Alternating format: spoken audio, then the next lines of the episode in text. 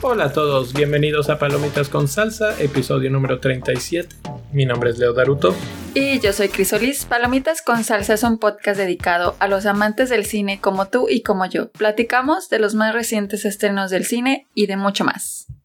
Y estamos de regreso, Palomitos, para hablar más de cine, de películas, de series y de muchas otras cosas en esto que a partir de ahora vamos a llamar la segunda temporada de Palomitas con Salsa. Eh, marcamos el cierre de la primera temporada con lo que fue la entrega de los premios Oscar y el rotundo éxito de la película Parásito. Más, bastante rotundo.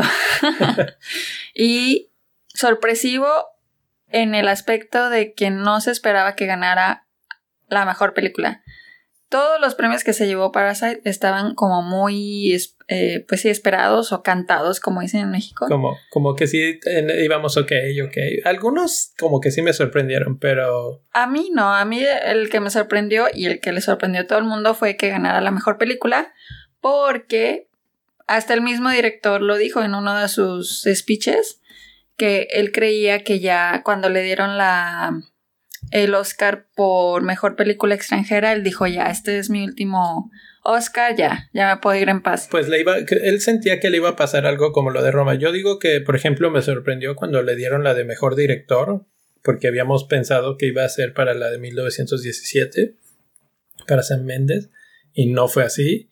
Y luego él dice, bueno, ya me dieron el de mejor película extranjera, ya hasta ahí nos vamos a quedar.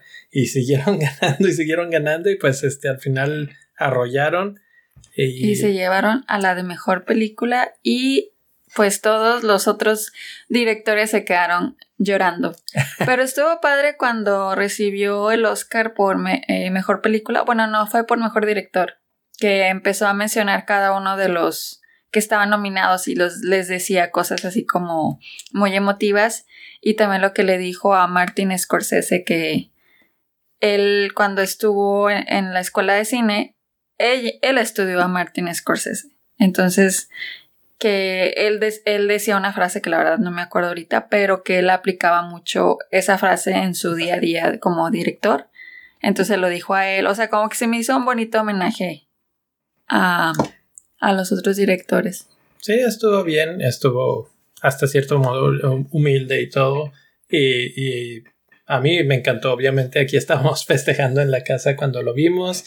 Eh, la verdad es que fue inesperado, pero merecido. Los que escucharon el episodio del top 5 que hicimos hace unas semanas sabrán que a la hora que hicimos el recuento de puntos de qué película habíamos calificado mejor en general entre los que estuvimos en ese episodio, eh, Parásito era precisamente la que mejor puntaje tenía, seguida por 1917. Entonces, es bien, bien, este, de acuerdo a lo que realmente debió de haber sido. Y entonces, pues bueno, con ese capítulo cerramos la primera temporada y estamos listos para ahora sí arrancar con todo eh, lo que yo llamaría ya borrón y cuenta nueva. Vamos a hablar de películas que son de este año, de 2020. Y este episodio en especial vamos a hablar de Sonic, que ha sido una película que bien pudo haber sido del año pasado, pero no sucedió. Ah, antes de eso, platicaremos un poco sobre lo que hemos estado viendo. Sí, de series y de otras películas que estuvimos viendo. Que se quedaron en el tintero. De las series, pues hemos visto eh, terminamos de ver ya dos. Una es la de Succession y la otra la de Jessica Jones. Llegamos un poco tarde a ver Jessica Jones, pero ya, ya la terminamos de ver. Y pues, ¿qué te, qué te parecieron? vamos por orden. A ver, Succession salió a raíz de la entrega de los Globos de Oro, que empezó a ganar y a ganar y a ganar y a ganar. Y la verdad es que yo ya había visto un poco de comentarios antes. Es una serie de HBO que, que había generado algo de ruido antes, pero como que la olvidé ahí, la tenía en el cajón, digamos.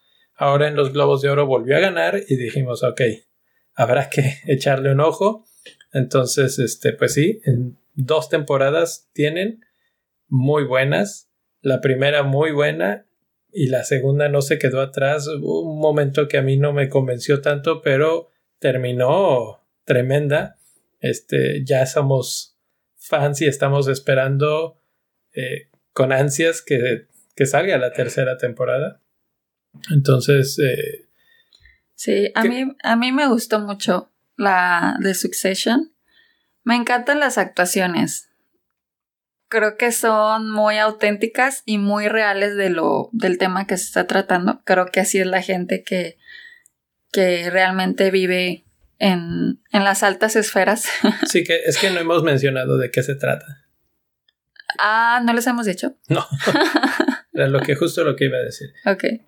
Eh, Succession es una serie que trata sobre una gran compañía, una corporación gigantesca que en la vida real podríamos pensar en varios ejemplos, no sé, algo así como Disney, por ejemplo, eh, que tiene eh, cosas de noticias y cosas en la televisión y cruceros y cosas así de diferentes ramas, digamos. Pues es una empresa de este tipo en la que es familiar el, el negocio y hay un papá que ya está grande que pues tiene digamos problemas de salud y empieza eh, un problema de salud empieza a detonar la pregunta de quién lo quién va a ser el siguiente eh, el sucesor. el sucesor de, del cargo de presidente de la empresa. Y él tiene tres hijos dos hombres y una mujer todos eh, pues el tres hombres no ah no sí tres tres, tres hombres y una cuatro, mujer. cuatro hijos el, el, último se me estaba olvidando. Este es que realmente hay tres hay cuatro pero uno de los hijos está más grande y como que no le interesa mucho el asunto de la sucesión, así como que como que él se remueve un poco, pero bueno, ahí está. Y pues todos así como que hay mucho de el clásica white privilege, este están súper eh, mimados, eh, creen tocados por Dios, son mega millonarios, etcétera, pero también tienen su cierta dosis de personalidad cada uno, este son inteligentes, van jugando el juego, entonces a mí se me figura una especie como de mezcla de entre Club de Cuervos de Netflix y House of Cards y obviamente no es de fantasía, pero un poco de juego de tronos, ¿no? Así como que quién se queda con el trono, digamos. Entonces, ese jaloneo para ver quién queda en el poder es es interesante, es divertido y está muy bien manejado porque como dice Chris, es como que muy... lo sientes que sí podría ser así. Sí, la verdad que se ve muy, muy real todo y las personalidades de cada uno de los personajes están como bien estructuradas y odias o quieres a pues al que sea tu personaje, o sea, como que realmente el papel de cada uno de ellos está bien representado tanto por el actor como por los diálogos. También creo que los diálogos son muy buenos, el guion. Y me gusta mucho el papel de la hija también. O sea, a pesar de que es bien perruchis, pero me gusta que, que la interpretación es de una mujer así. O sea, ya no es como, como que la ponen, vamos a decir, al mismo nivel que los hombres. Exacto, exacto. Entonces eso está padre de ver esa otra cara de una mujer también que está peleando y que va a hacer lo, lo que le toca hacer para, pues también para ganarse el trono, ¿no? Sí, yo Entonces está muy padre. Yo lo pondría así como de que es el, la forma que ellos usan para tener el, el girl power que está muy de moda ahorita, que ella está empoderada totalmente. Y, aunque es mujer, en ningún momento se ve este como que débil o echa menos o así. Entonces eso está, está muy bien. Digo, y los otros personajes también están entre raros, eh, mm, te hacen reír, o sea, es como muy... Pues sí, es más drama, pero sí tiene sus toques como de comedia y de Muy poquito. Sí, poquitos, pero pues sí los tiene. Y también eh, tiene estos eh, ejemplos de cómo vive una persona millonaria que dices, no puede ser que, ah, claro, que alguien pueda ah, tener acceso a todas estas cosas, que seguramente sí es. Entonces, no se la vayan a perder, ganó varios globos de oro. Y el nombre es Succession. Succession en HBO. En HBO. La segunda eh, que estuvimos viendo últimamente es la de Jessica Jones, que salió en noviembre. Es la segunda, tercera temporada y última, muy probablemente, de las series de Marvel en Netflix. Y una de nuestras favoritas, ¿no, Chris? Sí. Yo estoy muy triste que ya no vaya a haber otra serie, bueno, otra continuación, porque pues los de su, para mí las series de los superhéroes me gustan mucho. Yo creo que hasta más que las películas. Porque en las series puedes conocer más del personaje y puedes ver qué, qué tanto pueden llegar a hacer con los poderes que tienen.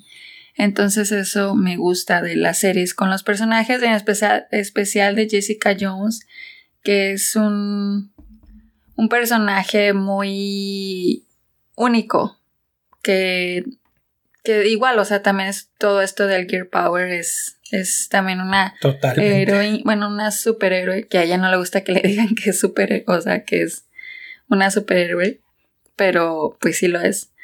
Y pues sí, o sea, como cómo se muestra y cómo logra resolver todos los problemas que, que tiene, en especial en esta última temporada. El malo, creo que no tenemos un malo como el de la primera temporada Creo que el primero fue el mejor eh, a mi punto de vista, pero con este igual, o sea, se logra explorar otra fase de, del personaje de Jessica Jones que no habíamos visto, entonces no te aburres y, no estás viendo más de lo mismo que viste en las otras dos temporadas. Sí, además de que este es una historia, todas las de Netflix tenían la peculiaridad de que no eran personajes o, o cómics súper, súper eh, famosos. Yo creo que el más famoso podría haber sido Daredevil.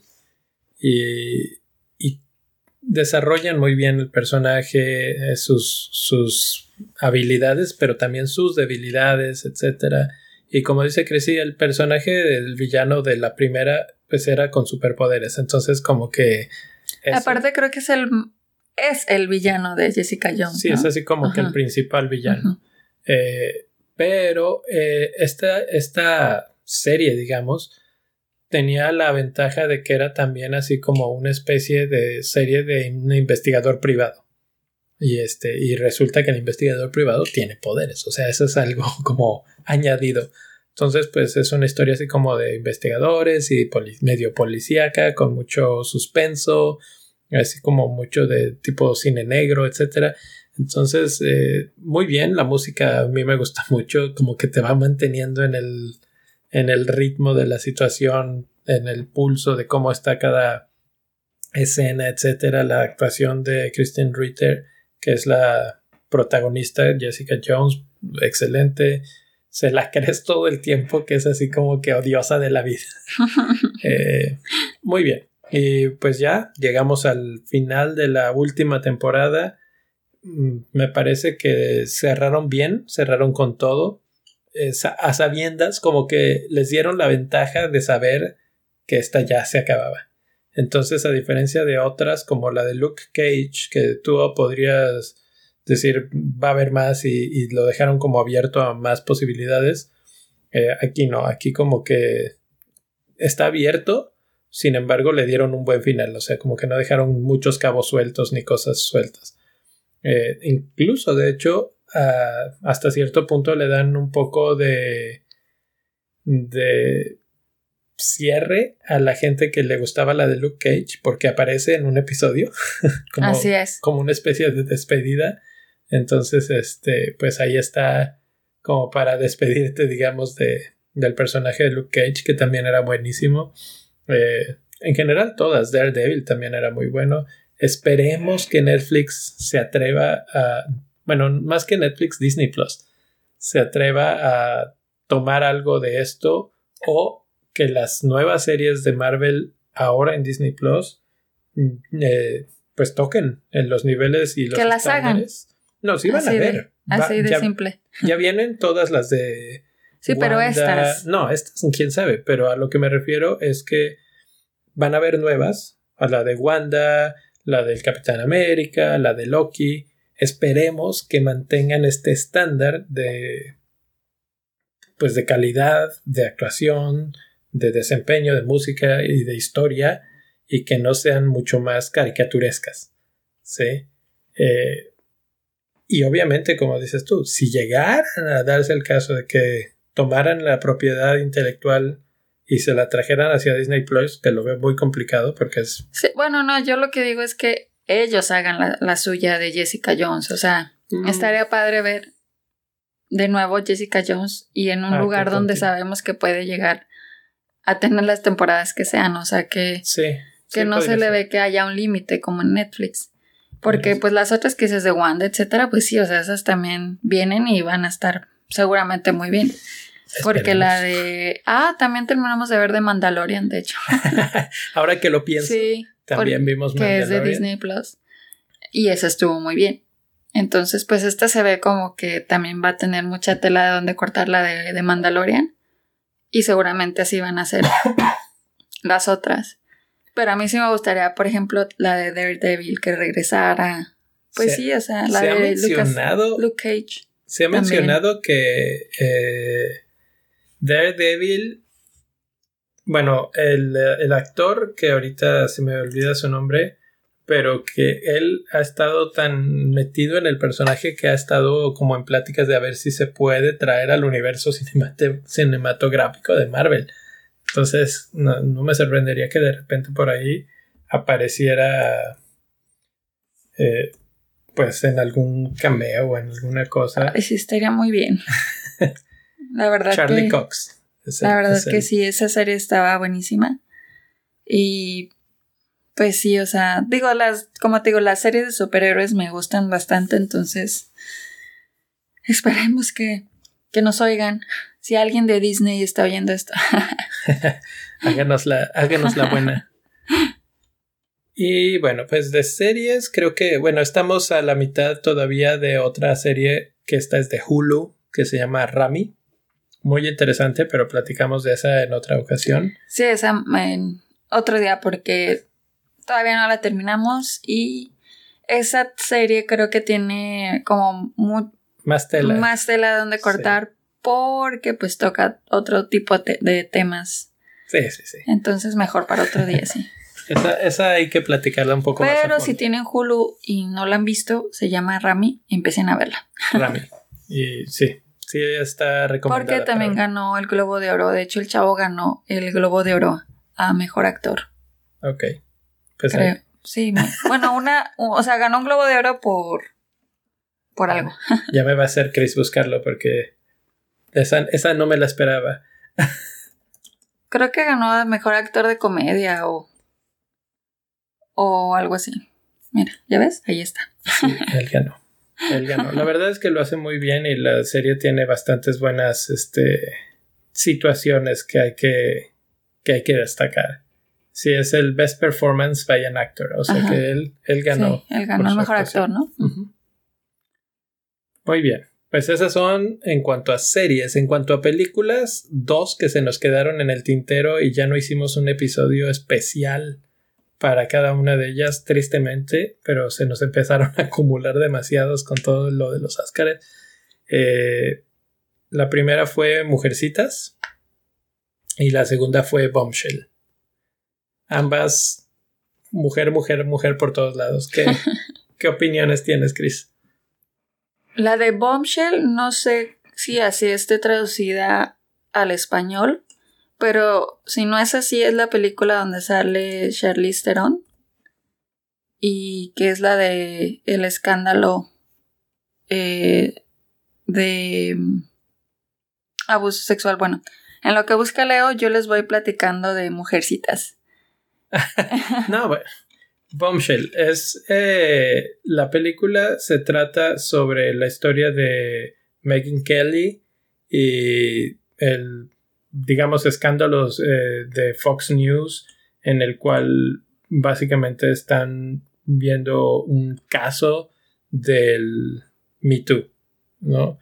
Y que el mero mero, el jefe de Fox News, era pues uno más de estos tipos de lesnables que, que usaban y, y usaban su posición para aprovecharse de las mujeres. Así es. Sí, pero yo quería ver el nombre en México. Ya lo sé, ya lo sé. Se llama Bombshell, ¿no? Pero bueno, siguiendo entonces con, con esto, con estas películas que vimos, totalmente como dices, Girl Power, por, por todos lados. Y bueno, en específico con esta de Bombshell, es... Las actuaciones están muy bien. La de Charlize Theron, de hecho, ya estuvo nominada a Mejor Actriz. Y ella, su personaje se transformó en la, esta Kelly. Se transformó totalmente, que de verdad la veías y luego veías una foto de la persona en la vida real y, y te quedas así de, o sea, está igualita. Entonces, por ese lado estuvo súper bien todo lo del vestuario y lo del maquillaje porque quedó espectacular. Y la película en sí, pues es esta historia de la vida real. Y me gustó cómo. cómo fue manejado el tema. O sea, es. estuvo directo. Estuvo al grano la película y no estuvo muy rebuscada porque a veces creo que con estos temas como que sí la gente o los directores como que creo yo como que les dan como más la vuelta, pero con este tema fue como muy muy honesto y, y que no no le dieron así como muchas vueltas, entonces yo creo que ella sí está, estuvo estuvo bien su nominación pero no, o sea, para ganárselo creo que la persona que se lo ganó, que fue esta Renée Zellweger, por el personaje de Judy, creo que lo tenía más merecido que ella. Sí. en español se llama El Escándalo. Ah, el escándalo. Eso era lo que yo quería saber. Eso era lo que querías. Exacto. I know, pero no me das chance. pues sí, la verdad es que yo nada más agregaría que Sí, uno, me encantó una vez más de la capacidad de Charlize Theron de transformarse. Eh, yo que conozco la cara de Megan Kelly, eh, la vi y dije, eso no es así de plano. Hubo un momento en el que no estaba seguro si era una oral o la otra. Eh, obviamente el tema súper relevante por el Me Too y todo lo que hemos estado viviendo en este, en este tiempo, en estos años de, todos los casos que han salido, etcétera, eh, pues es darle otra vez un poco de exposición al tema. Y a mí lo único que yo diría es que creí que la película iba a ser un poco más eh, empiezan hablando de Trump y como la influencia que tenía Fox News en toda la carrera electoral y todo el asunto y al final ese asunto totalmente lo abandonan. No hay, no hay más por ahí. Y eso como que me decepcionó un poco y se convirtió más en este asunto del Me que también era importante, pero creo que pudieron haber manejado ambas cosas eh, en, paralelo y como que una la, la, borraron, así como que de esto no vamos a hablar.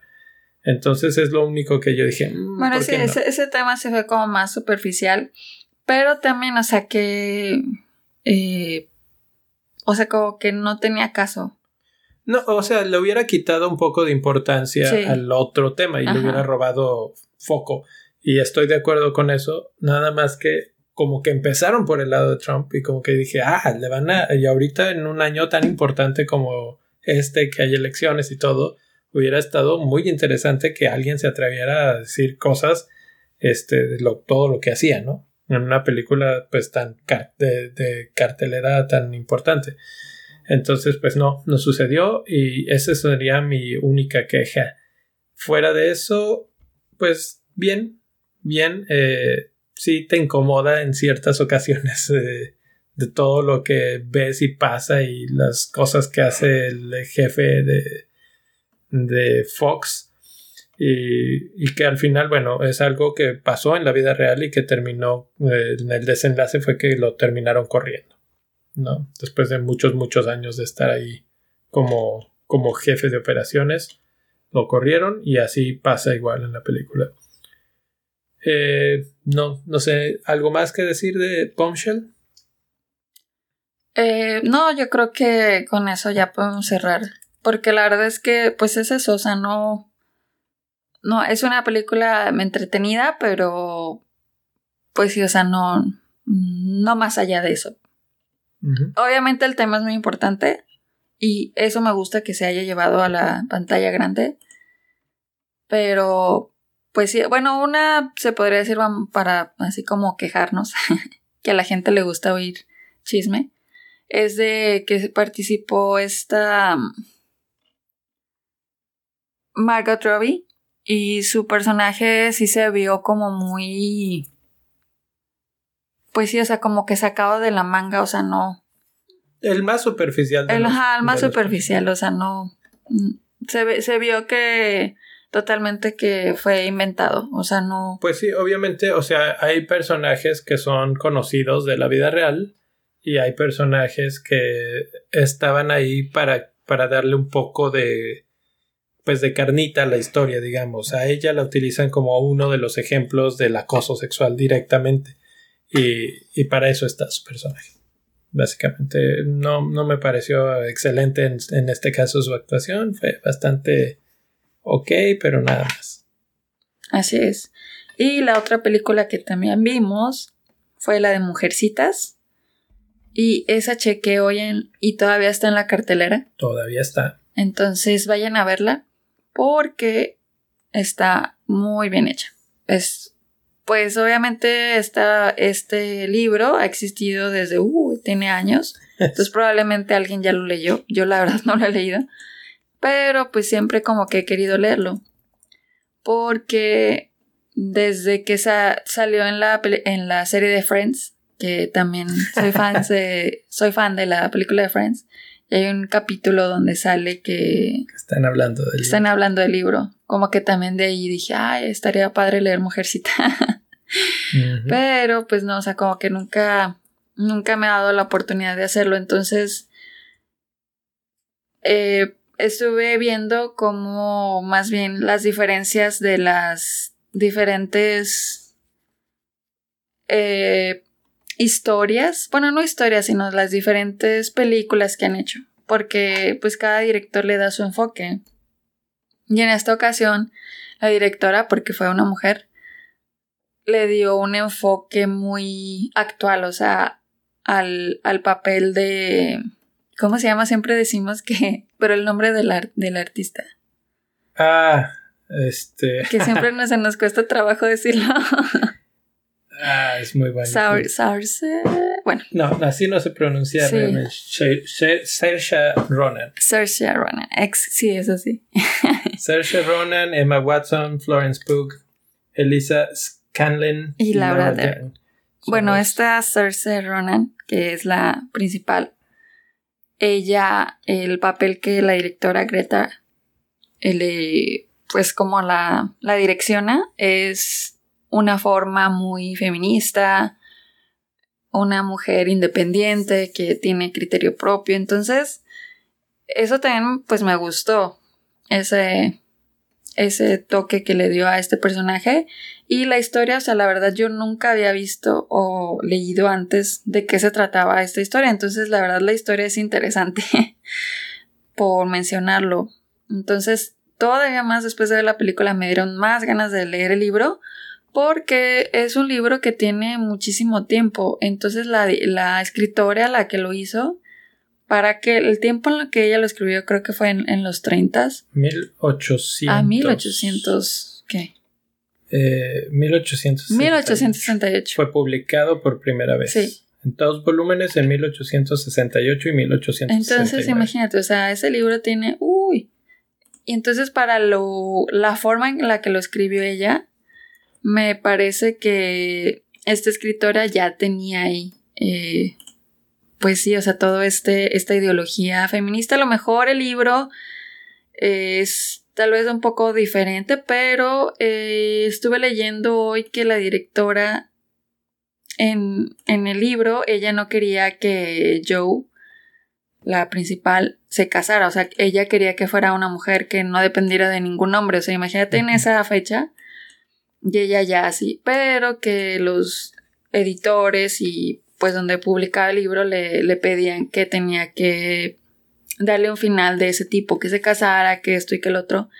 Entonces ella solamente lo hizo de esa forma para complacer, pues ahora sí que al público, que era lo que estaba pidiendo, pero ella no quería hacer eso con, con ese personaje. Entonces me, me gusta, me, me parece muy una escritora con mucho pues sí, como, como decirlo, amplitud mental o no sé. Sí, lo... Entonces, recomendada. En, en, lo interesante, como dice Chris, de esta historia es qué tan atemporal puede llegar a ser. Porque pues desde 1800 hasta ahorita, pleno 2020, sigue siendo relevante, sigue siendo aplicable, sigue siendo interesante y sigue siendo muy buena historia. Sí. Eh, en hasta, cierto punto eh, un poco triste, digamos, que después de tantos, tantos, tantos años sigue siendo un problema para las mujeres verse como iguales a los hombres, aunque ha cambiado, no, no se ha terminado de cerrar esa, esa brecha.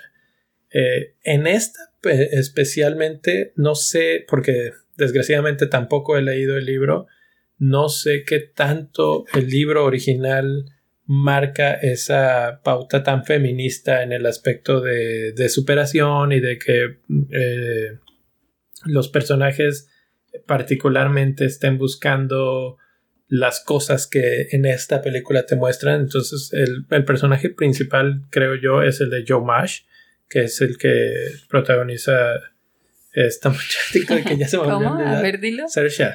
Saoirse eh, que es eh, una, ella se dedica a escribir, ¿sí? Y entonces en, en esta versión de la película realmente la hacen un poco de lado por ser mujer.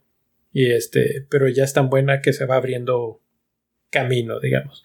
Y obviamente es una historia de varias mujercitas que son las hermanas y la historia de cada una de ellas y cada, cómo cada una de ellas vive y ve la vida a través de su propia forma de, de expresarse o de sentir, etc. Entonces unas desean más el matrimonio, otras desean más ser exitosas, pero no les interesa para nada el matrimonio, como Joe o este o eh, Amy que ya está siempre como a la sombra de Joe, pero está buscando esto. Entonces la interacción entre cada una de ellas es súper interesante, muy bien llevada tanto en el libro obviamente como en la historia nueva de la película.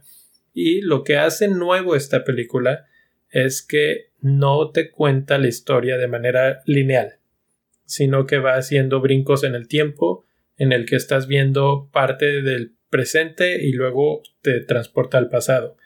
Y eso tiene un efecto bastante fuerte en el espectador porque como que te va construyendo una narrativa en la que tú esperas algo ¿sí? Y, y, de repente ves otra cosa cuando están en el pasado. A mí al principio eso me costó trabajo. Me, me como que me chocó porque no hay una clave clara para saber que estás en el presente o en el pasado. Después, conforme avanza la película, hay claves mucho más claras, como el cabello de, de las protagonistas. Pero eh, sí, sí tienes como que medio adaptarte a saber, estamos en el presente, en el pasado, qué está pasando. Eh, pero finalmente la, estrategia, la estrategia narrativa que utilizan eh, en la película es, interesante y es efectiva porque te va llevando a, sentir lo que quieren que sientas, que es esa frustración o ese o esa tristeza con los acontecimientos que pasan sin hacerlo con spoilers. Y, cuando suceden así como que te pega fuerte, te pega fuerte. Entonces, en ese aspecto bastante bien, las actuaciones bastante bien, creo que eh, en general todos bien, Eh, Saoirse Ronan muy bien. Creo que si no hubiera sido por eh, ¿Cómo René Zellweger. Ella debió de haber ganado el Oscar. De todas las que vi, para mí era la mejor. Ella era también de las top. Eh, y creo que de las más pobres, eh, Emma Watson, que no, no, no se le ve mucha diferencia entre personaje y personaje en todas las películas que la veo actuar. Como que siempre se ve muy parecida. Florence Pugh me gustó bastante también. Creo que ella también va a dar mucho de qué hablar en el futuro cercano. Y pues eh, la historia bien llevada, bien dirigida, bien actuada, todo bien. Si no la han visto, dense chance. Una vez más, la versión número N mil de, de Mujercitas, no creo que sea la última vez que la veamos en el cine. Acabamos de poner un tweet con un eh, enlace de YouTube que dura sus buenos 24 minutos, pero está interesante porque habla de la comparación entre todas estas versiones que han habido y cómo, cómo han sido diferentes desde las que eran en blanco y negro hasta esta que, que acabamos de llegar. Entonces, si tienen una oportunidad, pues ahí denle clic y, y, vean cómo ha evolucionado la forma y la narrativa de, de esta historia. Así es. No se la pierdan. Aprovechen que todavía está en cartelera. Y ahora sí, lo prometido es deuda. Ya, por fin. Llegamos. Creo que es hora de hablar un ratito. No sé si vamos a hablar igual hasta lo mismo o menos de Sonic. Van a tener tres reviews en una en esta. Eh, pues Sonic. Pues Sonic. Sonic, Sonic, Sonic. ¿Qué tenemos que decir de Sonic? Ay, Sonic. Pues Aparte del nombre, que ya lo robé. A mí Sonic es, eh, me pareció una película muy divertida. Me encantó. De verdad me gustó muchísimo. Me entretuve demasiado. Y pues es basada en el videojuego de Sonic. Obviamente, Sonic. Exactamente. Entonces, pero me refiero a que yo como que no tenía eso en mente cuando en primer lugar, vi el trailer como que dije, ah, Sonic, o sea, está padre el monito. o sea, ni siquiera tenías idea de que era Sonic. No, la verdad no. O sea, como que dije, ok, Sonic, está como muy locochón el mono. Y cuando fui a ver la película, dije, ah, sí, es basada en, en, ok, sí. Entonces como que, pues sí, o sea, para la gente que no sepa por qué Sonic, pues es basado en un videojuego.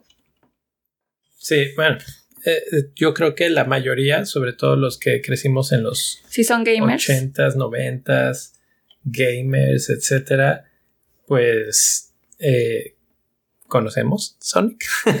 era un juego de Sega, no de Nintendo, entonces tal vez por eso era menos popular con algunos grupos. Pues yo creo que sí, porque la verdad de niña yo sí jugaba bastante Nintendo. Tú eras Mario Bros, así, tú eras pues Team no, Mario Bros. De, de todo, o sea, pero Sí, o sea, como que no jugamos Sonic, porque yo jugaba con mi hermano, pero no me acuerdo de haber jugado Sonic. bueno, eh, pues sí, es, el, es la historia de Sonic llevada a la pantalla grande. Mucha gente ha dicho que probablemente es la mejor adaptación de una, de un, en una película de un videojuego. Entonces, así, así de alta está la apreciación de, de esta película. Está, como siempre, dividido extraño. Eh, en Rotten Tomatoes tiene 64% en el tomatómetro, pero... Tomatómetro. Tomatomato. Tomatómetro. Ya me trabé. Eh, pero en el, en el puntaje de la audiencia tiene 94 de 100. Entonces está bastante bien vista por la audiencia y es, exactamente lo que acaba de decir Chris. Es la primera gran película familiar del año y lo está haciendo muy bien. De hecho, en los dos últimos fines de semana aquí en Estados Unidos ha sido líder en la taquilla. Increíblemente, bueno, no sé si increíblemente, pero yo creo que a mí sí me sorprendió que le ha ganado tranquilamente con, con las... A, la de Harley Quinn. A la Harley Quinn, que tuvieron que cambiar el nombre y no sé qué, pero de esa ya hablaremos en otra ocasión. Y pues esta se la está llevando, se la está llevando de calle y la verdad es que al principio íbamos con un poco de morbo y de a ver qué, como que a ver, no sé, porque todo, eh, eh, no sé si el éxito también ha tenido que ver un poco por la historia de esta película, el asunto este de que hace un año salió, el trailer, trailer y, vimos un, un mono muy feo. pues sí, o sea que los que conocíamos a Sonic lo vimos y dijimos. Pero aún sin conocerlo. pero aún sin conocerlo, el, el, el avatar o sí, estaba como raro. Pues sí, es que tenía ahí como una forma medio humanoide en lugar de ser un puerco espín, que es lo que es. Entonces no dibujaron al monito. Pero no se veía caricaturesco.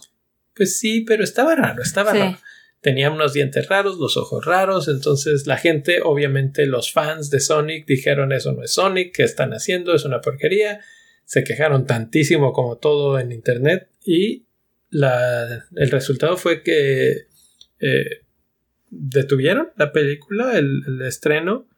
Eh, Según se iba a estrenar en diciembre del año pasado, pero se acaba, se la recorrieron.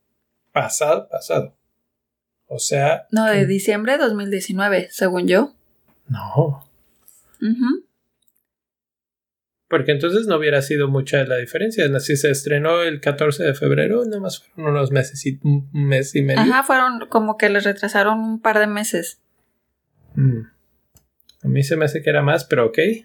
Bueno, ustedes que nos están oyendo, díganos en Twitter. Corríjanos. Díganos en Twitter quién tiene la razón. Pero bueno, como quiera, el punto es que se retrasó porque el mono no le gustó a los fans. O sea que esto fue un ejemplo muy claro de que los directores y todos los de la producción dijeron si no hacemos bien a, Sonic no va a tener el éxito que queremos que tenga. O sea, realmente fue una decisión inteligente eh, reprogramar la estrena de... El estreno de la... Sí, la, fecha de estreno. la fecha de estreno. Porque yo creo que, o sea, la historia es muy buena, o sea, es muy buena para lo que es, ¿verdad? O sea... Una película familiar. Exactamente. Pero si, el, si Sonic hubiera estado como la primera vez, hubiera salido del cine. Mm, historia muy buena, pero Sonic... Oh, entonces, si hubiera fracasado, así es. Sí, es este, no. No, no, no. Y la verdad es que el trabajo de los animadores, que también ahí hay una historia con los animadores que, que si corrieron a medio eh, mundo después y que el grupo de animadores perdió su trabajo no solamente en la película, sino que cerraron esos estudios, etcétera. Hay toda una historia en, el asunto de los animadores que hicieron esta y que les quedó muy bien y que esperemos que encuentren trabajo, esperemos que en la secuela porque la película te da a entender que hay para más. Y con el éxito que está teniendo yo creo que sí van a tener para una secuela. Entonces, pues los actores también muy bien. El mencionar, eh, está dirigida por Jeff Fowler y protagonizada, eh, la voz de Sonic es Ben Schwartz. En inglés. En español es Luisito Comunica. Ah, claro. Pero no, a mí no se me antojaría. O sea. Es que está difícil para nosotros. No, obviamente no las vemos en este, en español. Yo creo que ha de estar Esto es español latino. O sea, Sí, cuando es en español, o sea, en Latinoamérica, ¿no? Se ve la misma voz, ¿no? Sí, sí, sí. O sea, bueno, para los que no nada más en México, pero es el youtuber Luisito Comunica. Pero la voz de Luisito Comunica, digo, a lo mejor mi voz tampoco es la más. pero no te gusta. Pero la voz de él es así como que toda uh. pite, no sé. Pero es, es un bonito, está, bueno, no, sé, a mí ya me intrigó, yo, yo sí, a mí sí me gustaría verlo.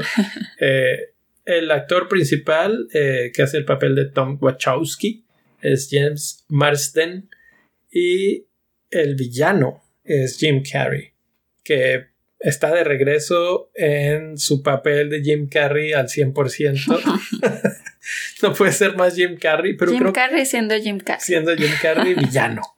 y, a mí... Bueno, más como Ace Ventura o La Máscara. A mí se me ah, recordó mucho La Máscara. Pero en esos no era villano. No, pero los gestos, o sea, como, abría, como abre la boca y así. Ah, bueno, pero eso es Jim Carrey, así como que no, él es él siempre. Pero bueno, el punto es que la verdad es que se ve que estaba bien divertido haciendo de villano y que eh, le quedó muy bien el papel, el casting fue excelente. Eh, él es el doctor Ivo Robotnik y es uno de los villanos de, del videojuego y de hecho eh, lo vemos evolucionar un poco y bastante, bastante bien, entretenido, obviamente totalmente over the top, pero pues así es esto de las, de las cosas en los videojuegos. Eh, ya que pasamos por aquí personajes, etcétera, ¿te parece que nos vayamos a spoilers? Y platicamos un poco más a fondo de cada uno de ellos. Entonces, spoilers a partir de ahora. If they steal my powers, they could conquer the universe. Would you learn how to drive? I feel just like Vin Diesel. It's all about family, Tom.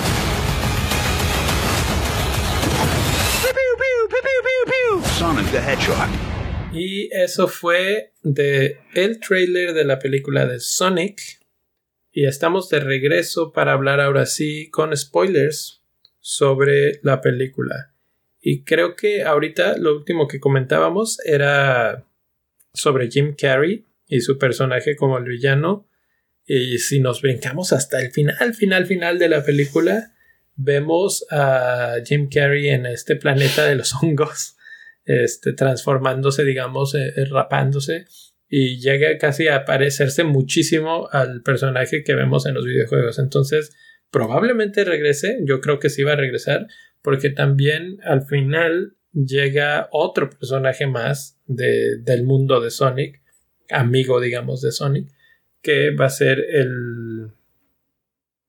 como que trae un mensaje, lo está buscando y dice, ¿dónde está Sonic? Espero que no sea demasiado tarde, etcétera, etcétera. Entonces yo creo que va a haber un poco más ahí que, que contar. Lo dejan todo a la mesa puesta, etcétera, para poder continuar con esta historia. Y cuando se termina. Ah, de, hecho sí, hay, sí, hay, una. Bueno, esto sale en los after credits, en las escenas ah, post créditos. Chris es que yo no vi la. Sí. Muy rápida para bajar las escaleras. Yo me fui corriendo al baño. Por eso no vi eso. Ah, ok, entonces eso es Pero sí. Pero quédense, no sean como yo. Eh, sí, eh, si se espera un poquito, pasa eso y ya lo ven. Eh, cuando llega este. No, no me acuerdo ahorita. Eh, Ahorita me acuerdo del nombre del otro personaje que apareció. Pero, eh, pues bueno, eso es en cuanto al final, en cuanto al personaje de Jim Carrey, que a mí me gustó mucho.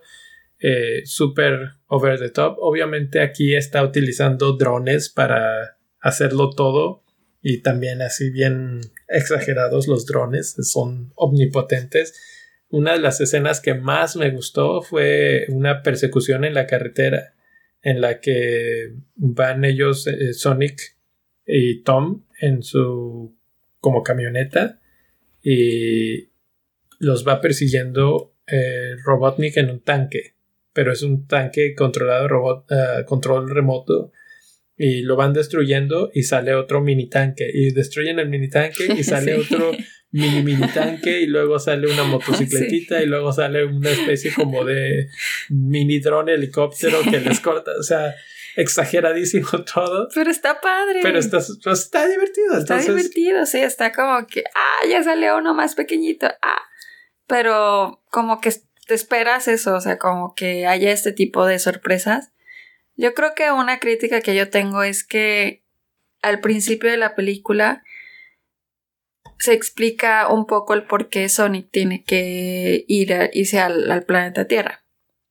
Pero ese mundo en el que Sonic vive, como que no sabemos mucho, o sea, inclusive a mí no me quedó muy claro, eh, pues la, la, que lo rescata, que era un que como un búho, ¿no? Era un búho. O sea, como que, digo, yo no, no sé si ella sale en el videojuego, este. Sí. Pero como que no me quedó muy claro, o sea, ella qué onda, y tampoco supimos más por qué lo querían matar, o sea, por qué querían deshacerse de Sonic. Y entonces como que a mi parecer siento que faltó un poquito vivir más en el mundo en el que el, en el que empezamos. Para pues tener como un poquito más de background de Sonic. Eh, pero de ahí en más, de verdad, no tengo así alguna otra crítica que diga, porque sí, o sea, como dices, está muy exagerado de repente, pero es una historia de niños para, bueno, familiar, es una historia que es basada en un videojuego, pero también me gusta que no se siente, o sea, sí está exagerado, pero tampoco se siente como hiper mega exagerado, no sé si me explico. Lo que pasa es, por ejemplo, me pongo a pensar en la película de emojis. Ajá. Y esa película está demasiado exagerada, o sea, tanto que dices, hizo que, o sea, como que no te lo crees. Y esta sí está exagerado las actuaciones, por ejemplo, la de Jim Carrey, y, también así a veces, también esto es como otra queja del policía, que es el actor, el de, el, el Ron de The Notebook. ¿Cómo se llama el actor? ¿De cuál hablas? Ron, él se llama Ron en la película de Diario de una Pasión. Ah. James Mars Marsden. Ah, ya, ya sé de quién hablas. si me hubieras dicho el Tom, pues bueno, James. Okay, sí. Bueno, él, él se llama en la película Tom Wachowski. Wachowski, sí. Él es el policía. Entonces, también como una queja de este personaje es como que a veces es muy naif, muy inocente es súper simplón y la historia no tiene sentido en muchos momentos. Sí, o sea, si te pones así como a verla con lupa, dices, ay, ¿a poco? Porque cuando conoció a Sonic, o sea, sí se espantó, pero luego dijo, ah, ok, eh, ah, Sonic, Sonic ah, estaba... extraterrestre, ok. Sonic estaba asustado porque eh, como que es... O sea, también mucho de la película es que Sonic obviamente se fue de su de su país o de, este lugar y se fue al planeta Tierra. Entonces, pues él siempre había estado solo. Entonces también como mucho el mensaje de la película es este sentido de pertenencia, o sea, él siempre buscó pertenecer a un grupo, tener una familia, etc. Entonces, un momento antes de que conociera al policía, él se siente muy solo, tanto como que libera toda esta energía y, se, y hay un, hay un apagón en la ciudad. Entonces va y se esconde en casa del policía en el, en el sótano. Y cuando el policía oye ruidos y baja y ve qué, qué está pasando, se encuentra Sonic y sí dice, oh, se espanta y ay, sí, eres un extraterrestre, etcétera. Pero luego Sonic le dice que tiene miedo porque lo van a buscar, etcétera. Y decide ayudarlo. O sea, como que eso sí es así de ah. Sí, sí, sí. O sea, como que está muy facilito para que todo suceda, obviamente. Sí, sí, sí. O sea, pero esas cosas te las perdonas porque dices, bueno, estamos, no, estamos no estamos viendo Parásito 1917, ¿verdad? Lo que pasa es que venimos de esa temporada, digamos, de películas y de repente, ¡pum!, el bajón. Pero es que no es bajón, o sea, es como creo que así son las películas familiares. así deben ser. Narrativamente es algo que no tiene mucho sentido. Hay escenas, pero ahorita que estamos en spoiler, podemos describirlas por completo llegan a un, o sea, se están escapando y se detienen a media carretera para hablar por un teléfono público a, la, ah, a la novia. ¿no? O sí es novia. de hecho, esa es de las partes que más me gusta. O sea, lo que vas a contar. Eh, Sonic se queda en el carro eh, en una cosa que a mí no se me hizo como muy buena continuidad porque como que te pasan que del otro lado, a la izquierda, digamos, del carro, hay una convención de esas de motoristas con con carros antiguos de lujo, este, motocicletas, carros que echan fuego por los escapes, etcétera, etcétera, etcétera. Y Sonic se vuelve loco y dice, oh, esto está padrísimo, y se baja. Obviamente, se baja siendo que es totalmente un monito que es reconocible por cualquiera como extraterrestre y nadie hace ningún espaviento de ser así. Bueno, aparte porque según esto iba irreconocible. Iba se puso un sombrero. pero traía un sombrero. O sea, está ridículo esa parte. Y una camisa de esas de... De cuadritos. De cuadritos. pero bueno, quitando eso, se baja. Primero, eso no se ve cuando se estacionan y de repente aparece al lado del carro. Así como que, ah, ah por cierto, estaba esto. Luego, ya están ahí y se están, se supone, escapando de los malos. Y en lugar de decir, bueno, ya terminé de hablar, súbete al carro, vámonos. No, se quedan ahí que si a echarse una cervecita, que si no sé qué. Y es una escena muy divertida. Sucede una pelea de bar, clásica pelea de bar en la que utilizan los poderes de Sonic de manera muy divertida, etcétera, etcétera, pero también muy sin sentido. Luego avanzamos, termina la pelea de bar y todo el mundo, o sea, todos los, mm, pues no maleantes, pero los malos, digamos, de la pelea, los quieren agarrar y los quieren golpear, etcétera. Y lo único que hacen es este, corretearlos hasta la camioneta y se suben a la camioneta y se van.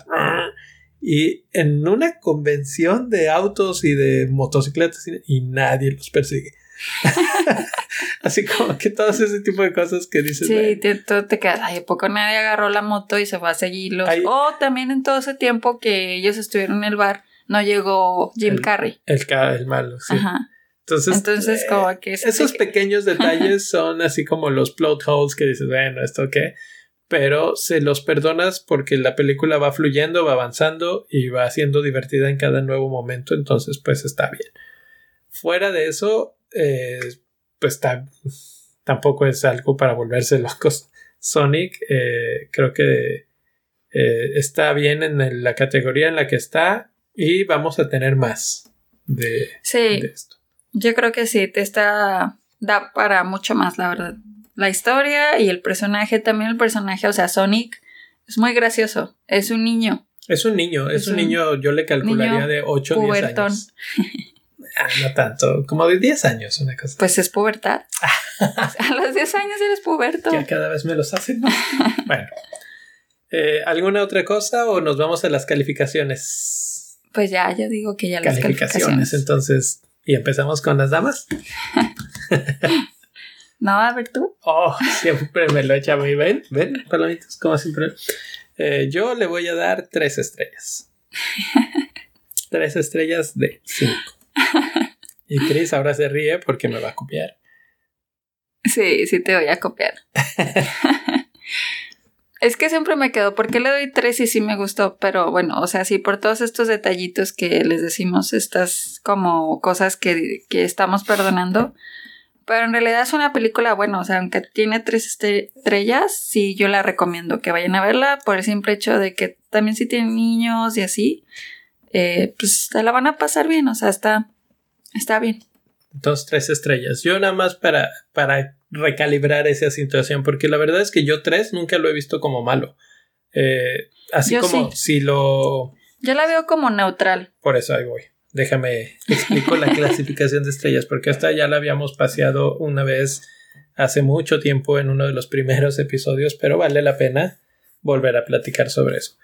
Eh, el concepto de estrellas, eh, sobre todo de cinco estrellas, a veces se vuelve como complicado porque te queda eso como que a la mitad y sientes que tres es poco, como te pasa a ti. Entonces, eh, una clasificación del 1 al 10 podría ser un poco mejor para dar un, un una verdadera sentimiento de buena o mala. Pero como lo vemos aquí o lo hemos discutido antes, es una estrella es muy mala dos estrellas es mala o malita, así como que más o menos. Eh, tres estrellas es buena, así como buena te la recomiendo, ve a verla, no te vas a arrepentir tanto. Cuatro estrellas es ya muy buena, es, es una película que rompe un poco ya con el nivel de, de nada más te vas a divertir. Y cinco estrellas es una película excelente, es una película que puede hacer historia, que puede hacer, que, ha cambiado cosas, que es súper disfrutable, que está perfectamente bien actuada o que tiene efectos especiales geniales o algo así. Algo que rompe un poco con el molde o que de plano te hizo disfrutarla mucho, en este caso a nosotros. Entonces, eh, pues tres estaría como en el aspecto de buena y no más. O sea, ve, cómprate tus palomitas, ponle salsa y disfruta un buen rato, una hora y cacho y se acabó. No vas a, a tener ya quiero palomitas. Ya quiere palomitas. Vamos a ir pronto, pronto. Vamos a ir otra más para tener otro episodio y seguir platicando con ustedes. Eh, pues entonces nos despedimos por hoy. Así es. Acuérdense de seguirnos en nuestras redes sociales, que estamos en Twitter y en Instagram como PCS-podcast. Y en Facebook acabamos de abrir nuestra página en Facebook que es Palomitas con Salsa Podcast. Así lo pueden poner como se llama el podcast, el nombre. Y también ahí nos pueden seguir. De hecho, ahí estamos poniendo también más material, más memes, más todo. Cris se divierte mucho, tiene un sobrenombre de memóloga por ahí.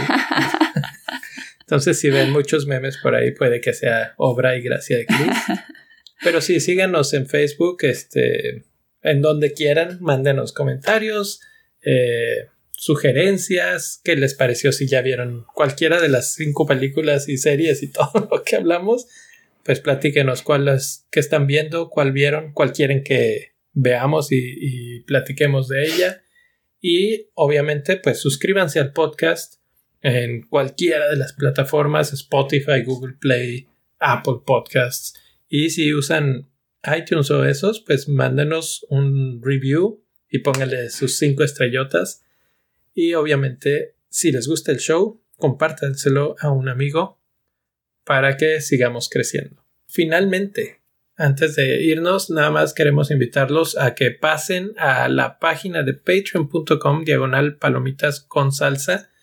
Todo esto voy a poner el link en los, en los comentarios de la, del episodio para que puedan encontrarnos y es una forma en la que ustedes nos pueden apoyar si es que les gusta el programa.